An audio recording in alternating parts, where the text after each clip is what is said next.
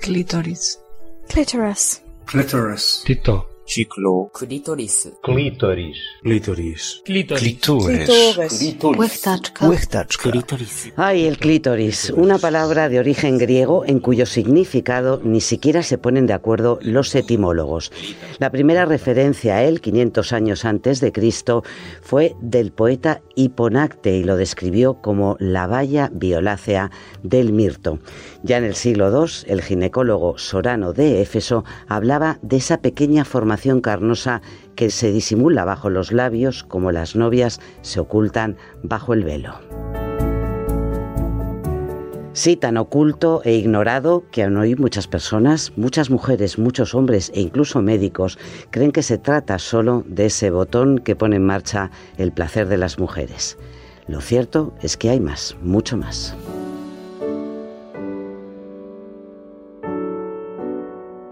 Hola, soy Montserrat Domínguez y esto es Extra, el podcast del País Semanal. Hoy os traemos las últimas noticias sobre el clítoris. Analfa Geme, muy buenas. Buenos días. Tú eres la autora de este reportaje. Cuéntame cosas que no supiéramos sobre el clítoris. Por ejemplo, ¿cómo es? Es como una pirámide que se hunde en el pubis, que mide unos 10 centímetros y que es eh, un hermano en femenino del pene. Tiene toda la capacidad de erección y, y de aumento de volumen y de dar placer. Ajá, Lo que ocurre es que solamente se ve el glande, ese botón, ¿no? esa valla Sí. eh, a la que hacían referencia nuestros antiguos. ¿no? Es, la, es eh, pocos milímetros de carne que están eh, encima de, de la vagina y de la uretra y es eh, lo que se conoce comúnmente como clítoris, pero hay muchísimo más. Hay muchísimo más dentro. Te lo explicaba Reyes López, una, eh, una ginecóloga con la que has hablado para, eh, mm, para construir este, este reportaje, en el que tratamos de averiguar por qué hasta hace tan poco sabíamos tan poco del clítoris. es un órgano que realmente está solo solo existe para el placer o sea el Sí, pene sí, pues sirve para la, la misión para la procreación para pero el clítoris solamente existe para el placer no Sí, sí, lo sí. cual lo hace muy interesante. Sí. y luego otra cosa que a mí me parece también fascinante o, o muy importante para que las mujeres sean conscientes es que de cuando hablamos de clítoris todo el mundo piensa en el glande del clítoris, ¿no? En la en el sí, botoncito. Claro, el clítoris tiene los cuerpos cavernosos que van hacia los lados y que rodean la vagina, por eso en realidad las mujeres que dicen que tienen orgasmos vaginales al final son todos del clítoris, porque es todo ese tejido eréctil y todo ese tejido erógeno que forma parte del anclaje del clítoris, ¿no? O sea, que es mucho más grande de lo que Sí, sí, de sí, lo sí. que aparece, ¿no? Mucho más grande de lo que aparece y mucho más grande de lo que está descrito en los tratados eh, médicos, ¿no? En, el, en los que hasta hace bien poco no aparecía en toda su profundidad. Sí, eh, realmente eh, se describía muy bien todos los órganos genitales masculinos. El pene, por supuesto, en, en- en todas las anatomías estaba eh, profusamente descrito. Y el clítoris iba y venía. Entonces, mm, en el siglo XIX, eh, un anatomista, Cobelt, sí que consiguió, o por lo menos eh, fue fiel a lo que se sabía, a lo que sabemos que es el clítoris, pero eran para él órganos distintos. Ah, sí. Y luego incluso desapareció de anatomías legendarias como la anatomía de Gray, que en 1947 lo borró. Eh, me estás hablando, no, claro, no tiene nada que ver con la serie, perdona mi ignorancia. Anatomía de Grey es un texto legendario, ¿no? Entre- Sí, la anatomía de sí. es mm, un tratado en el que aún ahora mismo los médicos estudian anatomía y que la serie que se llama Anatomía de Grey, De Grey, sí, juega es- con él. Mm. juega con ese concepto. Oye, pero tú te fuiste con un dibujo del clítoris a la Facultad de Medicina. ¿Y qué te encontraste? Pues me fui con un modelo tridimensional del clítoris y me encontré con que eh, muchos estudiantes de enfermería no lo conocían, estudiantes de eh, fisios, futuros fisios tampoco, Ajá. pero sí los estudiantes de medicina. Ajá. Los estudiantes de medicina por fin lo conocían con todas sus funciones, su- sus dimensiones. Todo. Oye, eh, cuentas en el reportaje que tiene 8.000 terminaciones nerviosas, que es una especie de maraña eléctrica que por eso produce el, placer y por eso es un órgano destinado exclusivamente para, para el placer, ¿no? Sí, e, es fascinante porque es, eh, mm, las mujeres tenemos la, el privilegio de tener el único órgano que exclusivamente sirve para ofrecernos placer a nosotras y a nuestros compañeros o compañeras. ¿Por qué entonces ha sido tan tan olvidado, tan ignorado. Realmente no había voluntad de profundizar. Tú se lo has preguntado además a una cirujana y uróloga australiana, que es de hecho una de las grandes referentes en el estudio del, eh, del clítoris. Parece mentira que estemos hablando de algo, de estudios que se han completado hace apenas unos años. ¿Quién es ella? Ella es Helen O'Connell. Es una, fue la primera australiana que se especializó en urología y que se dio cuenta de que en su libro mm, de cirugía, de anatomía quirúrgica, con el, que preparaba un examen, no estaba el clítoris. Y azuzada un poco por eh, el estudio de unas feministas eh, americanas que mm. habían, habían visto cómo cambiaba su vulva cuando se masturbaban y cuando tenían placer sexual y lo, y lo reflejaron en un libro legendario, entonces ella dijo, bueno, aquí pasa algo. Mm, esto puede ser que, resulta que lo que le pasa a mi libro eh, ocurra en todos los tratados y así lo, vio. Y entonces ella empezó a estudiar con cadáveres cómo era el clítoris. Describió todas sus partes y, añadió eh, los bulbos cavernosos a lo que es la estructura. Realmente se considera de alguna manera más eh, general como la descubridora del clítoris, aunque realmente no es así. Ella lo, lo describió y, dio muchos más detalles. estamos hablando de hace unos años. 1998. O sea, como si hubiéramos descubierto la luna, pero hace 20 años y dentro de, del cuerpo de, la mujer. Es curioso la lectura que hace em, la doctora Connell sobre las raíces de este desconocimiento de, de un órgano como, como el clítoris. It's just this ridiculous uh, historical sociocultural situation where we have been either completely negating its significance as an organ Dice que es una situación histórica ridícula, ¿no? El haber negado completamente el significado eh, o, bien hacerle daño para, eliminar el clítoris. Sabemos que hay, prácticas como la ablación. Claro, hay incluso eh, algunos historiadores que dicen que ya en el antiguo Egipto se practicaba la, ablación del clítoris un poco como eh, hermano pequeño de la circuncisión. O sea, se realizaba circuncisión en, en, hombres y también se hacía esa práctica que podría incluir la ablación en mujeres, pero eso no está totalmente demostrado. La circuncisión no elimina el placer eh, masculino y sin embargo la, ablación absolutamente, ¿no? Sí, y luego después, durante toda la historia, se consideraba que el clítoris era normal, hablaban los libros de, de hipertrofia de clítoris cuando realmente es algo muy muy raro, pero aún así los eh, médicos lo que hacían era estirparlo. Amputarlo. sí, aunque era eh, normal, digamos, en dimensiones. Es curioso lo que, lo que decía también a propósito de este, de esta, de este desconocimiento Helen O'Connell. How would they know anything if girls don't know? Uh, the whole, you know, female sexuality has been in the realm of shame and ignorance Claro, dice que la sexualidad um, femenina ha estado completamente cubierta por la ignorancia desde, desde el inicio de los tiempos. ¿Cómo van, a, ¿Cómo van a conocerla si nadie la ha estudiado? ¿Cómo van a conocerla los hombres, ni siquiera las propias mujeres? Efectivamente, o sea, es, es, una situación que es un poco eh, una metáfora de, de, la historia de las mujeres en, en, otros niveles. O sea, la sexualidad también ha sido una herramienta de, de poder ¿no? y de dominación.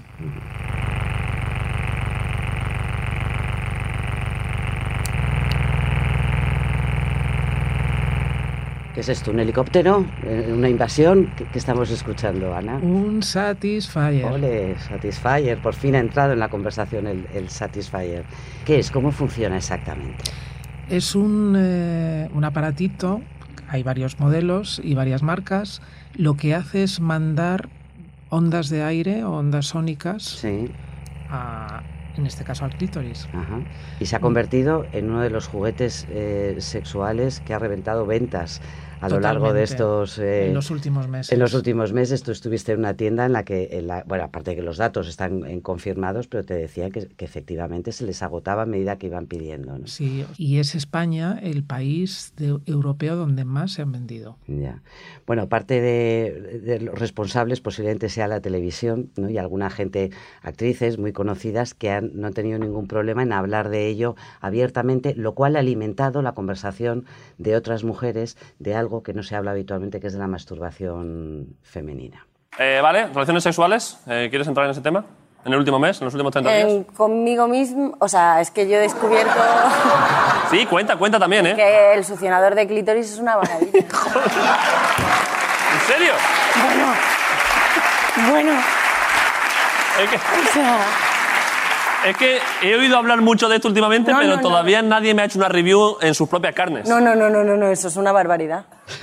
O sea, no es broma. Que no es broma. Pero ¿qué, qué, qué, qué puede, ¿cómo puedes describir las sensaciones? No, no, a mí el primer día, o sea, me dio un ataque de risa. De decir, no, no, no, no. No, esto no puede haberlo Bueno, creado. estamos escuchando a Carolina Yuste con eh, David Broncano en la, en la Resistencia, que yo creo que fue uno de los primeros programas en abordarlo de una manera más abierta. Carolina Yuste, ganadora de un Goya, actriz de reparto. En el número pasado del País Semanal le dedicábamos un, un perfil porque es, una de las actrices del, momento y precisamente nos hablaba de la masturbación como algo que era un tema exclusivamente de, hombres hasta no hace tanto y ahora por fin las mujeres hablan abiertamente de ello. Yo tenía compañeros de clase que se juntaban para masturbarse juntos y, nosotras no hablábamos de ello. Y ahora se empieza a hablar, entonces me parece maravilloso, es algo natural, es algo que fisiológicamente el cuerpo necesita. Es verdad que los hombres siempre han bromeado, siempre han hablado y siempre incluso han practicado, según nos contaba eh, Santiago Seguro. ¿Te acuerdas? En, Hombre, en el eh, gran- torrente El brazo tonto de la ley, uno de los de los sketches posiblemente más conocidos de esta, de esta película. ¿Nos hacemos unas pajillas? ¿Cómo? Unas pajas, digo. ¿Usted, usted y yo? Claro, hombre. ¿Ahora? Mira, siempre para darnos un gustillo. Tú me la meneas a mí, yo te la meneo a ti. Para aliviar tensiones. Sin mariconada, ¿eh? Nada de mariconada. Bueno, a eso le dedicas también en tu, en tu reportaje a los datos que demuestran que las mujeres se masturban menos que los, eh, que los hombres, o por lo menos lo hacían menos. Por eso ha sido tal eh, revolución o tal cambio que un juguete sexual eh, haya venido a, a introducirlo en las conversaciones cotidianas. Hombre, ¿no? claro, es que todas eh, te dicen que, que esa es la gran revolución, ¿no? Todas lo decimos. Eh, me decía una mujer de 63 años que, que la revolución no era el Satisfyer, la revolución era que estuvieras en una cena de 20 Ujú, hablando de tener un orgasmo y de masturbarte. Porque era un tema bastante tabú. ¿eh? claramente, y sigue siéndolo Sí. en, en jóvenes, o sea, los jóvenes de alrededor de 20 años que, que he entrevistado te siguen diciendo que los chicos, los chicos te dicen que, que hablan normalmente de la masturbación y las chicas te dicen que no, que ellas se masturban pero no lo cuentan. Pero no lo cuentan. Estuviste en un taller de orgasmo. Sí, ¿De orgasmos? ¿De orgasmo? de orgasmo. Bueno, ¿y cómo funciona? Eh, era un taller en el que era para decir, eh, bueno, tienes orgasmos en sola, pero en pareja no, ¿y por qué? Y ahí estuve, O sea, iban mujeres que querían saber por qué no podían conseguir placer con sus parejas. efectivamente. ¿Y qué te qué contaban? Porque entiendo que era con un sexólogo, con un... Era con un sexólogo Sí. y bueno, pues contábamos allí eh, lo que nos pasaba, Mm. porque nosotras eh, cuando estábamos solas podíamos conseguir un orgasmo y en pareja no. Ujú. Y entonces, bueno, pues cada una tenía ahí sus problemitas. El sexólogo pues eh, nos iba preguntando Mm. y básicamente pues eh, nos animaba a que eh, hiciéramos un ejercicio de mm, cuando estábamos solas, cómo lo hacíamos, con qué, si estábamos pendientes del tiempo, si no, eh, si estábamos en un, en un sitio en el que estábamos a gusto, tranquilas. Ah, y ahí llegabas a la amígdala, ¿no? Como la, como la la ansiedad, ¿no? Como la ansiedad y la tensión y la prisa puede bloquear, lo cual es La un problema para sexual. muchas parejas, la respuesta sexual, ¿no? Exactamente. ¿Por qué? Pues eh, realmente se necesita para tener un orgasmo un- una sensación de tranquilidad, una sensación de, de- de estar con una relajación y una concentración en el acto placentero, ¿no? Y lo que era muy curioso era cómo al, al comparar nuestras conductas masturbatorias y las que teníamos con las parejas, Sí. había cosas que cambiaban. Y ahí estaba el, el quid de la cuestión. Por, por ejemplo, por la urgencia de practicar el sexo con penetración o el coito eh, sin dedicarle tiempo a lo que es la estimulación del, del clítoris. O bien por eh, agobiarse Ajá. eh, por, por el tiempo que, que estás tardando en llegar a tener un orgasmo en pareja. Ya. ya. Cosa que cuando estás sola no ocurre. No ocurre. Yo no sabes la cantidad de mujeres hoy en día todavía que te dicen que tienen molestias en, la- eh, eh, en las relaciones y cuando investigas eh, el- la mayoría es simplemente porque no están bien preparadas, no están bien lubricadas y el tío va a meterla a la, a la primera de cambio. Eso en mujeres de todas sí. las edades, que es penoso, ¿no? Eso te contaba eh, Reyes López, la, eh, la ginecóloga. Falta mucha conversación, ¿eh? falta mucho hablar y contar qué es lo que nos eh, provoca el placer. Y luego hay muchas leyendas. ¿no? El punto G, los orgasmos que sean eh, clitorianos o, o vaginales, bueno, descubriendo que el clítoris es un órgano completo, hay muchos de estos mitos que desaparecen. ¿no? Claro, eh, por ejemplo, el- el- la diferencia entre orgasmo vaginal y clitoridiano, realmente lo que hay es solo un orgasmo. Ya. Y mm, generalmente, como, como dicen las, la ginecóloga y la doctora O'Connell, es eh, resultado de la estimulación del clítoris interno y de todas esas estructuras que están íntimamente unidas. ¿no? Y luego está el tema de, del mito de la penetración, de que se consiguen orgasmos eh, tremendos a los tres minutos de que, de que hayas tenido una penetración. Sí. Y eso eh, realmente pues no es así. Mm. ¿Eso sabes con quién lo aprendimos? Con Meg Ryan, ¿te acuerdas? Efectivamente. Esa, esa además- secuencia histórica, Meg Ryan con Billy Crystal en una cafetería. Claro, porque además eh, las mujeres eh, seguimos eh, fingiendo orgasmos. Oh, yeah, right there. Oh. Oh.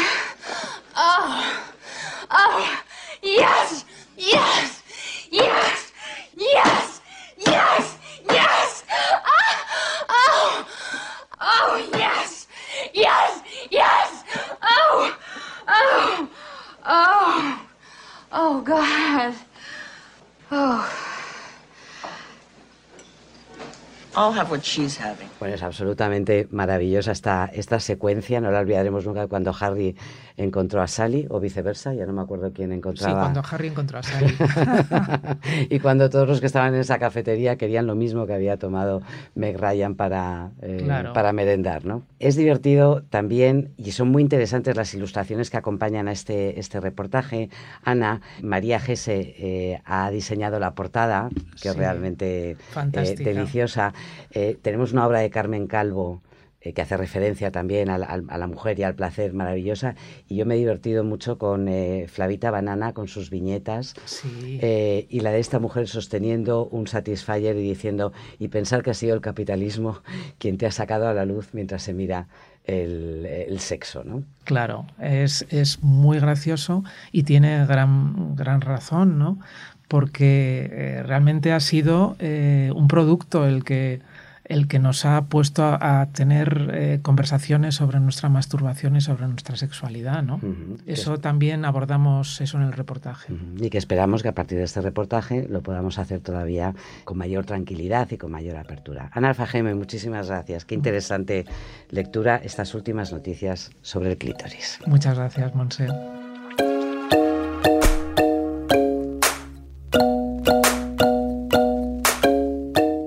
No te pierdas en este número del País Semanal, con el que nos adelantamos a la celebración del Día de la Mujer del 8 de marzo, la entrevista a Vivian Gornick y las conversaciones con una nueva generación de feministas.